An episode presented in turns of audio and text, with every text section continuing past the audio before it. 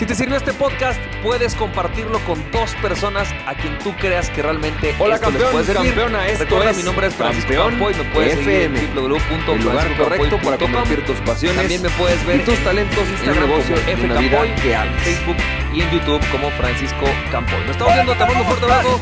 Cuídate mucho. Bienvenida, Bye bye. bienvenida a otro episodio de Campeón FM y hoy te tengo una frase buenísima que más que una frase es una declaración de Brendan Burchard que dice recupera el control y el dominio de tu agenda. Recupera el control y el dominio de tu agenda es una de las declaraciones que vienen en The Motivation Manifesto de Brendan Burchard y me encanta porque el otro día recibí una plática, bueno, más bien recibí un comentario una alumna mía que me dijo, Francisco, es que estoy harta, güey, ya no puedo más. Le digo, ¿por? Es que ahora a partir de lo del COVID trabajo mucho más. No sé ni en qué vivo, no sé si es martes, si es jueves, si es lunes, si es domingo. Todos los días estoy trabajando. Empiezo a trabajar a las 9, termino a las 9 y media, 10 de la noche, todos los días. A veces me dan la 1 de la mañana otra vez haciendo cosas. Ya no puedo, ya no sé qué hacer, no tengo ni idea cómo manejar esta situación y entonces me siento realmente adrenada, necesito un break importante y no sé ni siquiera cómo tomármelo ni qué hacer para que suceda. Y entonces viene la gran y maravillosa frase de Brendan Burchard mi cabeza, recupera el control y el dominio de tu agenda.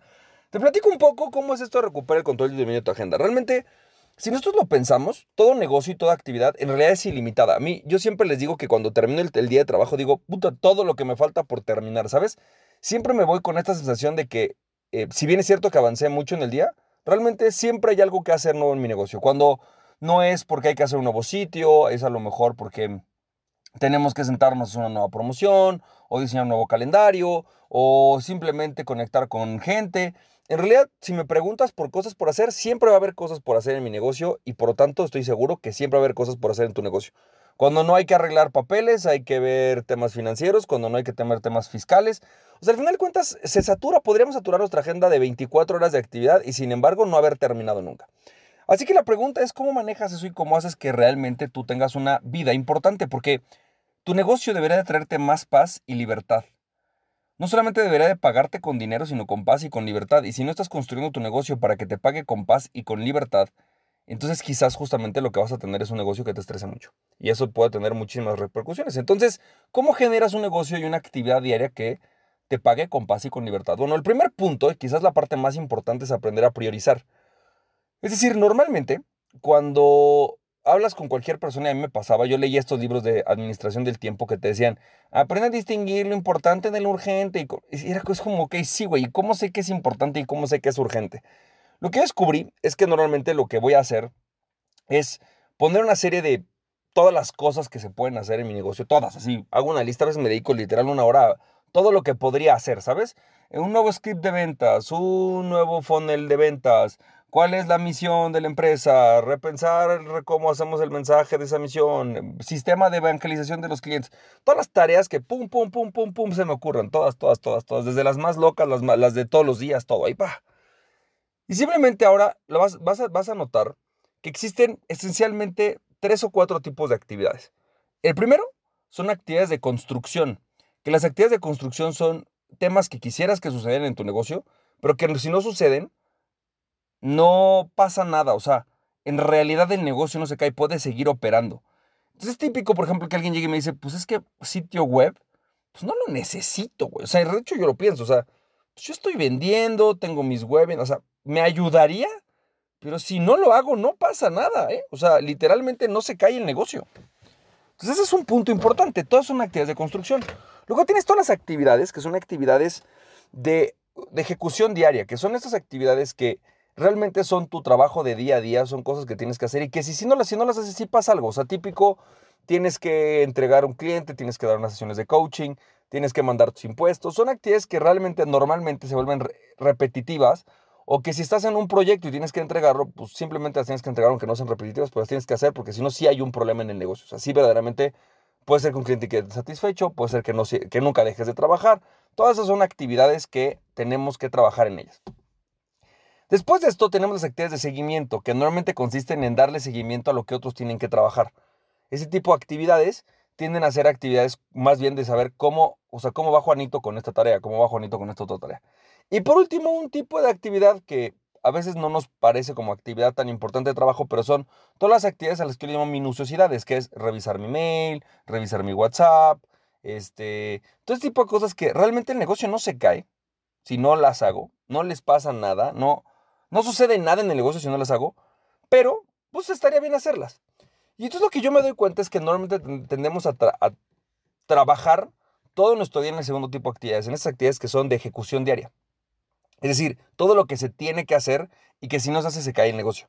Pero pasamos poco tiempo en nuestro espacio de construcción, pasamos poco tiempo en nuestro espacio de seguimiento y pasamos y a veces pasamos también mucho tiempo en nuestras actividades que no son esenciales, sino que son, por ejemplo, revisar el Facebook, ver el WhatsApp y todas estas cosas que realmente no son esenciales y no son tan fundamentales. Entonces, ¿qué es lo que tienes que hacer y cómo recuperas el control de tu agenda cuando priorizas? Cuando agarras y diseñas tu día alrededor de poder construir. Es decir, que agarres y digas, a ver, voy a agarrar y voy a trabajar, esto es lo que vamos a hacer también el tip número dos, que es voy a trabajar tantas horas y en esas horas voy a dedicar este tiempo para construir. Porque la construcción es la que te va a permitir crecer el negocio y te va a permitir entonces liberar tiempo. Por ejemplo, voy a construir un nuevo embudo de ventas. El negocio no se va a caer hoy si, me mantengo con el que tengo, pero si no construyo un nuevo embudo de ventas, entonces sí, quizás y podría pasar que no logre crecer mi negocio. ¿Por qué? Porque estoy atado a un solo embudo de ventas. Voy a construir mi sitio web porque aunque no me pasa nada si luego me va a ayudar mucho a que a lo mejor sea más fácil para mí tener clientes. Entonces, simple y sencillamente vas vamos a, a, designar un tiempo o un día o momentos específicos, o sea, que ya son como citas contigo y con el negocio importantísimas y que no puedes modificar para construir. Por ejemplo, en mi caso, me pasa mucho cuando tengo que ir a crear contenido. Entonces, en mi calendario hay un día especial para ir a construir y crear contenido. Es como un espacio en que no pasa nada si no hago contenido, pero como es algo importante para mi negocio, bueno, pues lo agendo y es una cita importante para el negocio. Número dos, truquea tu mente. El cerebro eh, está acostumbrado a que de alguna manera siempre está trabajando. El cerebro en realidad siempre está trabajando, siempre tiene que hacer algo. Por eso la meditación tiende a hacer que el cerebro, como truqueas a tu mente, porque necesitas enfocarlo en hacer una sola cosa, no en muchas, sino en que tú lo enfocas. Por ejemplo, en concentrarte en respirar. Ahora, ¿qué he notado? Que normalmente nuestro cerebro pensamos que entre más trabajamos, más productivos somos, porque así alcanzamos más cosas. Por lo tanto, normalmente no nos ponemos horarios. Cuando estamos independientes es como no hay horarios. Si tú agarras y tienes que hacer a tu, a tu mente productiva y a tu cuerpo productivo en un horario solamente. Es decir, vamos a pensar que tú decides trabajar de 9 de la mañana a 6 de la tarde y obligas a tu cuerpo, a tu mente, a tu trabajo, a tu equipo a que solamente trabajas de 9 a 6, lo que va a suceder es que va a tener que hacer todo su trabajo de 9 a 6. Y después de eso no le vas a dar la oportunidad de hacer algo más. O sea, hace como, no me importa si se cae el negocio, de 9 a 6. Entonces, todo lo que tenga que hacerse de 9 a 6, a lo mejor una situación excepcional una vez al mes donde, híjole, me tengo que ponerse algo porque si no se cae el negocio realmente, está bien. Pero oblígalo a ponerlo de 9 a 6. Truquea tu mente. Y truquea tu mente que tú requieres X cantidad de tiempo de descanso para poder funcionar. Es decir, tú dile, a ver, yo necesito dormir 8 horas y descansar en el día 2. ¿Qué significa descansar en el día 2? Convivir con mi familia, ver la televisión, eh, eh, en verdad, mucha gente dice, ah, ¿cómo ver la televisión? Sí, ve la televisión, oblígate a ver la televisión. O sea, aunque no te guste, ve, ve la televisión.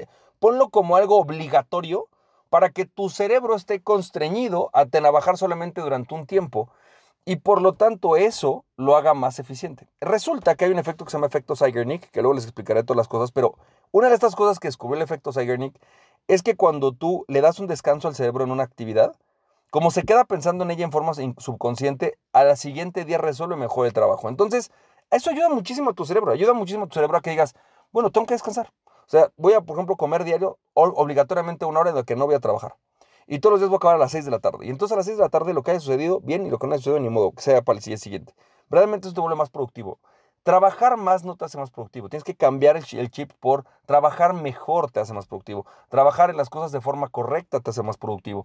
Y esto además incluye tu tiempo de construcción. Ahora, por ejemplo, en mi caso, yo trabajo de 8 de la mañana a 5 y media de la tarde y a las 10 de la noche le dedico aproximadamente 45 minutos a una hora a mi construcción, que normalmente es aprender.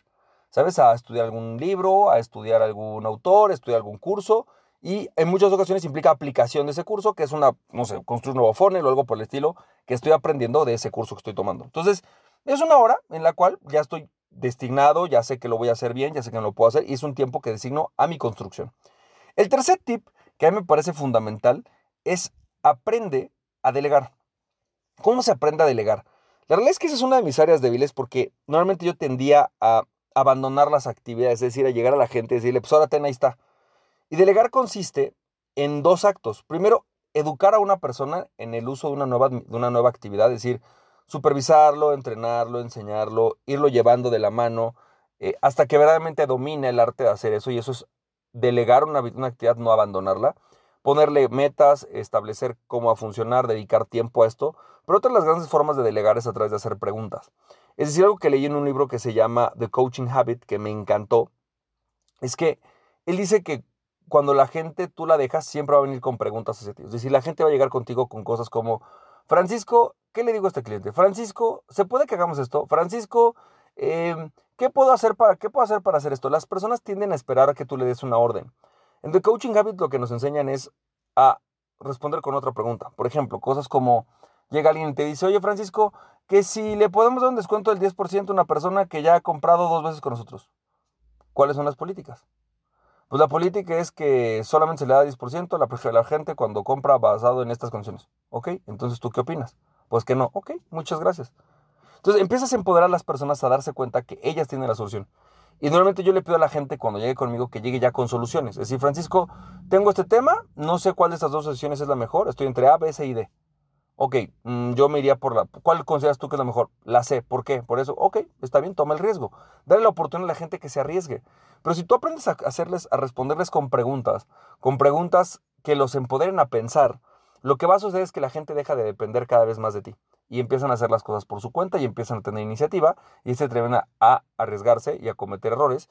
Y si tú le das la oportunidad a la gente de tu equipo que comete errores, dice, a ver, no te preocupes, comete un error y si no funciona no pasa nada, vamos a ver qué sucede automáticamente tienes posibilidades de crecimiento. Eso es lo que hace que una gente pueda crecer. Así que, simple y sencillamente, yo te diría que hay tres cosas que puedes hacer para recuperar tu agenda. Punto número uno, aprende a priorizar. Punto número dos, truquea tu mente, oblígala a tener un tiempo de descanso, oblígala a ver la televisión, oblígala a no hacer nada en algún momento, oblígala a convivir con tu familia. Si no tienes familia, si no tienes pareja, oblígala a que te pongas a hacer ejercicio, a hacer algo que no tenga nada que ver con tu trabajo. Y número tres, simplemente aprende a delegar educa a las personas, pones KPIs, pones metas, pero sobre todo aprende a hacer que cuando te pregunten, cuando lleguen contigo, contéstales con una pregunta. Francisco, ¿cómo hago este webinar? ¿Cómo lo harías tú? ¿Qué has estudiado al respecto? ¿Cuál es la manera en la que lo tienes que hacer? Y simplemente vas llevándolos hasta que llega un punto en que dejan de preguntarte, porque saben que normalmente cuando te pregunten vas a contestarle con una pregunta, entonces normalmente van a empezar a preguntar ellos y van a llegar con resoluciones. Así que espero que te haya servido, te mando un fuerte abrazo y recuerda, aquella persona que se conoce a sí mismo es invencible, conócete a ti mismo y nada ni nadie podrá tenerte, emprende tu pasión, champ. Si te sirvió este podcast, puedes compartirlo con dos personas a quien tú creas que realmente esto les puede servir. Recuerda, mi nombre es Francisco Campoy, me puedes seguir en www.franciscocampoy.com. También me puedes ver en Instagram como F Campoy, en Facebook y en YouTube como Francisco Campoy. Nos estamos viendo, te mando un fuerte abrazo, cuídate mucho, bye bye.